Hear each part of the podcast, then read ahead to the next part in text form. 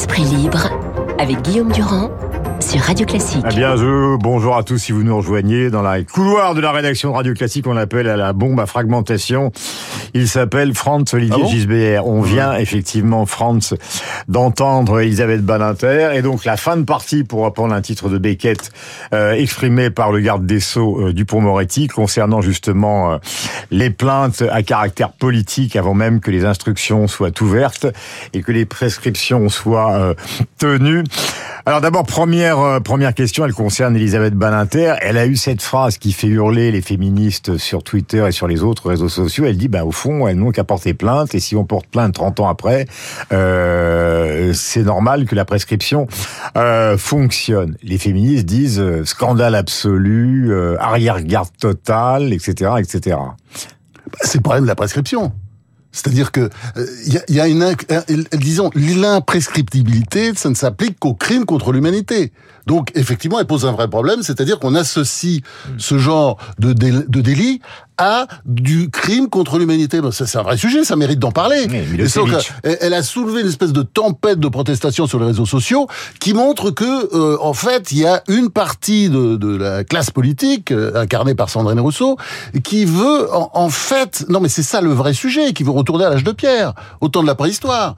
Pas de justice, enfin, c'est-à-dire, regardez, il y a en ce moment un congrès chez les Verts. Mm. Hein Comment se passe le congrès? Il y a Madame Rousseau qui, qui voilà, aimerait bien prendre ce petit parti. Mais elle le dit dans le de cette semaine, elle veut faire sauter et, tout. Bah oui, elle veut faire sauter tout. C'est-à-dire comment on fait? Ben on dénonce, on dénonce, on reçoit les ex, et puis puis après on le dit. Et c'est comme ça que ça se passe. C'est-à-dire on élimine les adversaires par des histoires de de coucherie, de violences sexistes, etc. Enfin c'est c'est on, on, est tombé sur la tête. Mm. Et pendant ce temps-là, eh ben on, regarde, on écoute. C'est pour ça que c'est très bien d'avoir entendu ces deux voix. Moi j'ai trouvé évidemment comme d'habitude euh, Elisabeth Badinter est, est, admirable parce que c'est une femme admirable euh, qui a écrit. Plein la figure, ben oui, mais enfin, bon, enfin c'est un grand auteur, on peut le respecter quand on voit les, les bêtises de Rokhaya Diallo sur le sur Twitter. Je veux dire sérieusement, elle devrait se calmer. Elle, elle, je pense pas qu'elle ait lu aucun des livres d'Elisabeth de, Banater, qui est une grande dame qui a étudié mm. ces questions depuis très longtemps. Enfin, c'est on marche sur la tête. Mm. Euh, et puis il y a l'autre euh, expression euh, vocale, donc de Dupont-Moretti. Je disais fin de partie pour reprendre le titre d'une pièce célèbre eh oui, Samuel, nous, ouais. Samuel Beckett, qui lui dit on arrête on arrête ce genre de choses parce qu'on est hors, hors, hors droit. Bah c'est bien qu'on ait enfin, parce que ça, ça a mis le temps quand même, qu'on a entendu le, pratiquement le même jour deux grandes voix sur cette question. Parce qu'il est, il est temps de le dire. C'est-à-dire, il a parlé de justice, de droit privé, mais c'est bien de ça qu'il s'agit. C'est-à-dire, on, on, dénature complètement la justice, parce que c'est, c'est pas vrai, c'est plus de la justice, c'est la dénonciation. On retourne presque dans les années 40. Je le rappelle, moi, c'est, c'est un retour à la terreur, commencé en 1793, quand, en vertu de la loi du 22 prairial de l'an 2, voulu par Robespierre, eh ben, on a supprimé les avocats, Hein on a supprimé aussi la nécessité des preuves matérielles pour envoyer plus de monde et plus vite à la guillotine. C'est ça d'ailleurs qui a coûté euh, bah, sa vie à, à, Robespierre. Savez, mais, bon, voilà. savez... mais c'est ça qu'on fait. Mais l'argument des féministes, c'est de dire l'emprise, un point, euh, la prise de conscience, deuxième point, et troisième, troisième point. De toute façon, avec la justice, ça va prendre un temps fou et on non, finira non, par obtenir euh, prescription, non-lieu, etc., etc. Je récuse ce que vous venez de dire parce que vous avez dit l'argument des féministes. Non, certains féministes, parce que je suis désolé, Elisabeth Badinter est une grande féministe. Et toute sa vie le prouve et toute son œuvre le prouve. C'est une féministe. C'est une bataille entre des féministes. On peut les appeler je sais pas quoi. Alors Madame Sandrine Rousseau se fait appeler écoféministe, pourquoi pas? Et puis on peut dire aussi les autres les appeler autour d'Elisabeth Badinter les vrais féministes qui combattent depuis longtemps et qui ont beaucoup combattu. Euh, je voudrais qu'on s'apesantise un instant sur le cas du pont Moretti, car il est à la fois dans la bataille politique, mais il a lui-même, si je puis dire, euh, euh, un problème important qui est un problème judiciaire, c'est sa bataille avec les magistrats qui l'ont convoqué. Oui. Alors tout ça ferait presque regretter évidemment la République des juges. La République des juges qui a décidé de se payer euh, c'est bien le mot, euh, Éric Dupont-Moretti.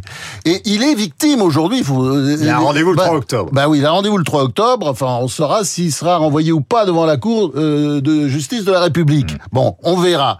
Euh, mais je pense qu'aujourd'hui, on peut dire quand même qu'il est victime d'un acharnement judiciaire des syndicats de magistrats mmh. qui ont quand même mis six plaintes sur le dos, toutes plus absurdes que euh, les unes que les autres quand elles ne sont pas ridicules.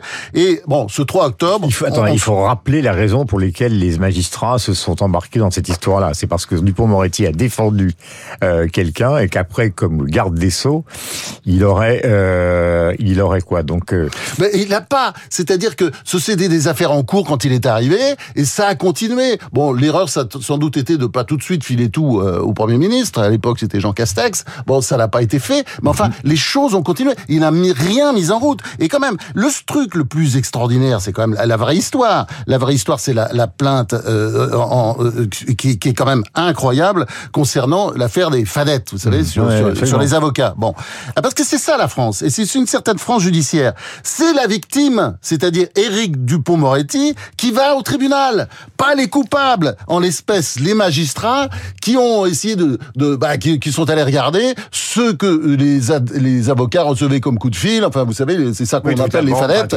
C'est-à-dire, on regarde, euh, on, on n'écoute pas. Ce sont pas des écoutes téléphoniques, faut pas confondre. Mais en fait, on regarde qui a téléphoné, qui, quoi, quand, etc. Bon, et ça, c'est quelque chose qu'on ne fait dans aucune démocratie. C'est une, enfin, oui, à Moscou évidemment, ou au Venezuela, ou dans tous les pays chers à, la France insoumise, mais ça n'existe pas dans les démocraties libérales d'aller chercher, de fouiller dans les affaires des avocats. On l'a fait, on l'a fait. Et Dupont-Moretti, dans cette affaire, il est victime. Et il se retrouvera devant la Cour de justice de la République. Mais là encore, on marche sur la tête. Et c'est le 3 octobre, le rendez-vous, on aura effectivement euh, des informations sur la suite de cette affaire.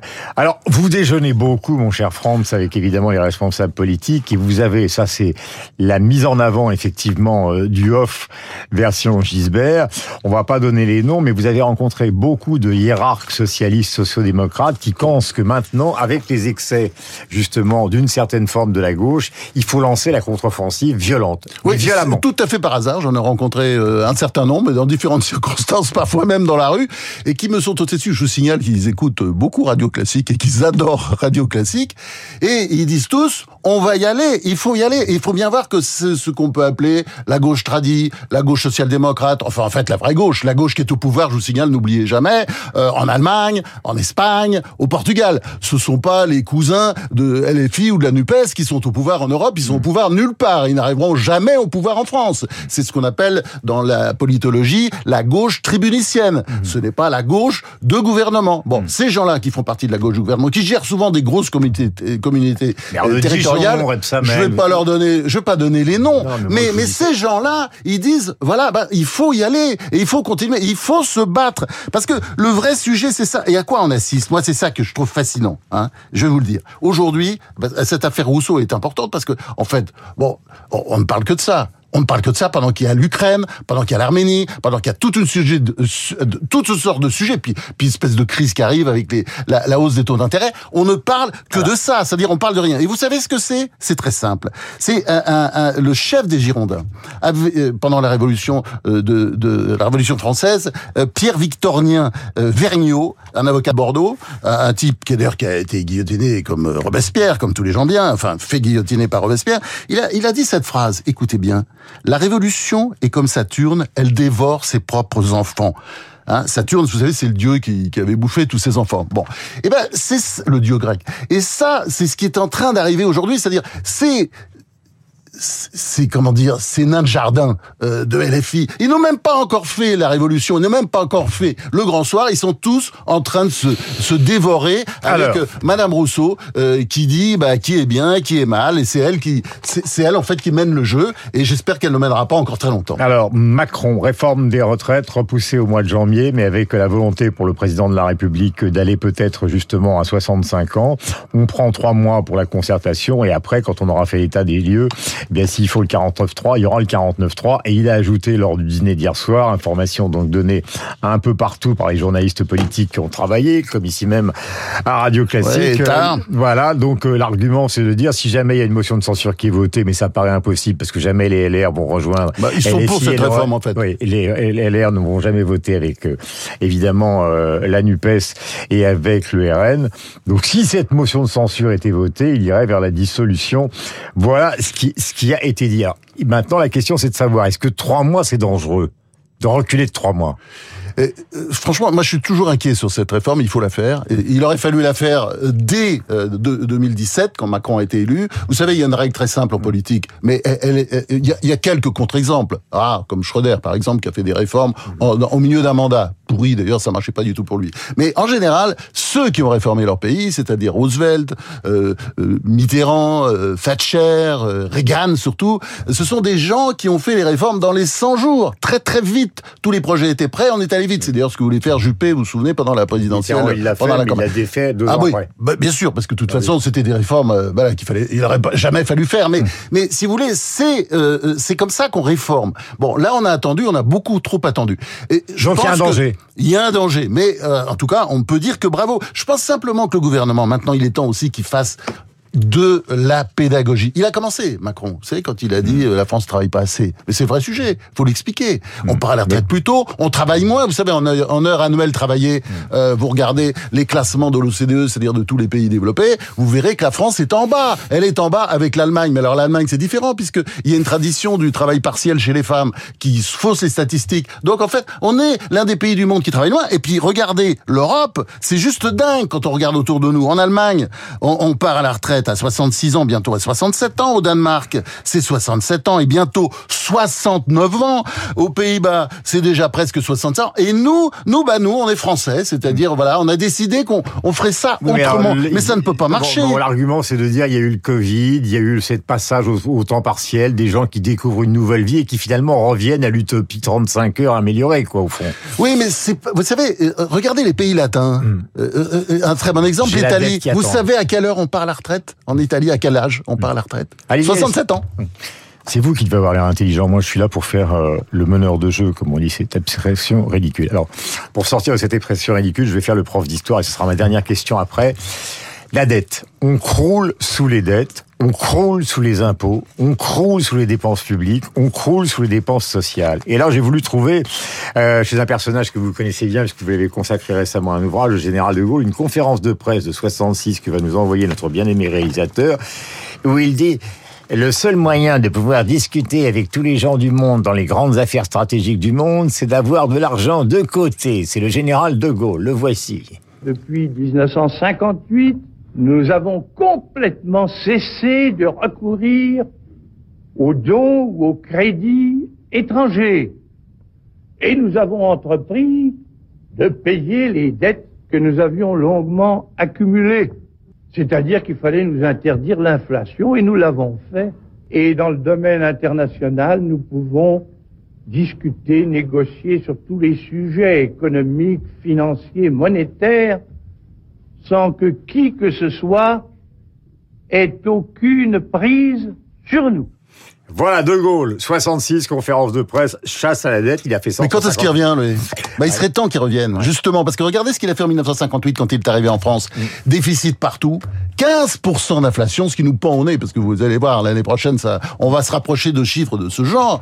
Donc, euh, euh, De Gaulle, il arrive. Il fait un plan de rigueur d'une violence rare. C'est ce qu'on appelle le plan Rueff. Vous savez, c'est quelqu'un qui travaillait avec, euh, bah, qui a travaillé avec Blum pendant le Front Populaire, mais euh, qui est contre, contre la théorie keynésienne à l'époque, et, et qui, euh, c'est très rare d'ailleurs, et qui dit il faut cesser de faire des trous partout et des déficits, c'est la chasse au déficit. Bon, c'est un, donc je le répète, un plan de rigueur très violent. Quand il a fait passer en 1958, à la fin de l'année, euh, tout, tous ses ministres étaient contre, tous, sauf deux euh, Debré et Couve de Murville parce que c'était des c'était des loyaux. Il a fait ça. Bon, et vous savez ce qui s'est passé après? 6% de croissance. Hein, on a atteint des taux de croissance comme on n'a jamais atteint depuis. Et dans les Donc, caisses- Le vrai sujet, si vous voulez, c'est 111% d'endettement de l'État. Ça pourra pas durer éternellement pour la France. Alors, vous savez, on dit toujours, parce que les, comment dire, bah, l'ignorance ne cessant de faire des progrès, euh, les incultes vont vous dire, euh, mais non, ou ce qu'on appelle les, les économistes atterrés ou atterrants, euh, ils vont nous dire, mais non, il suffit d'effacer la dette. Bah, essayez d'effacer la dette française. La dette italienne, vous pouvez peut-être parce que ce sont les Italiens. Les Japonais aussi, ils sont plus endettés que nous, mais c'est une dette euh, intérieure. Nous, on, on, on est endetté à l'étranger, c'est-à-dire on a des créanciers. Essayez de dire à la Chine ou au Qatar, ah ben non, on arrête de payer, vous allez voir le résultat. Et 8h58, France Olivier Gisbert, donc sur notre antenne, euh, comme tous les jeudis, avec beaucoup de plaisir. Voici le journal Merci, incontournable. Guillaume. Merci, mon cher Franck. On se retrouve, comme je le disais la semaine prochaine, journal incontournable avec Augustin Lefebvre, mais très important la météo, car la température.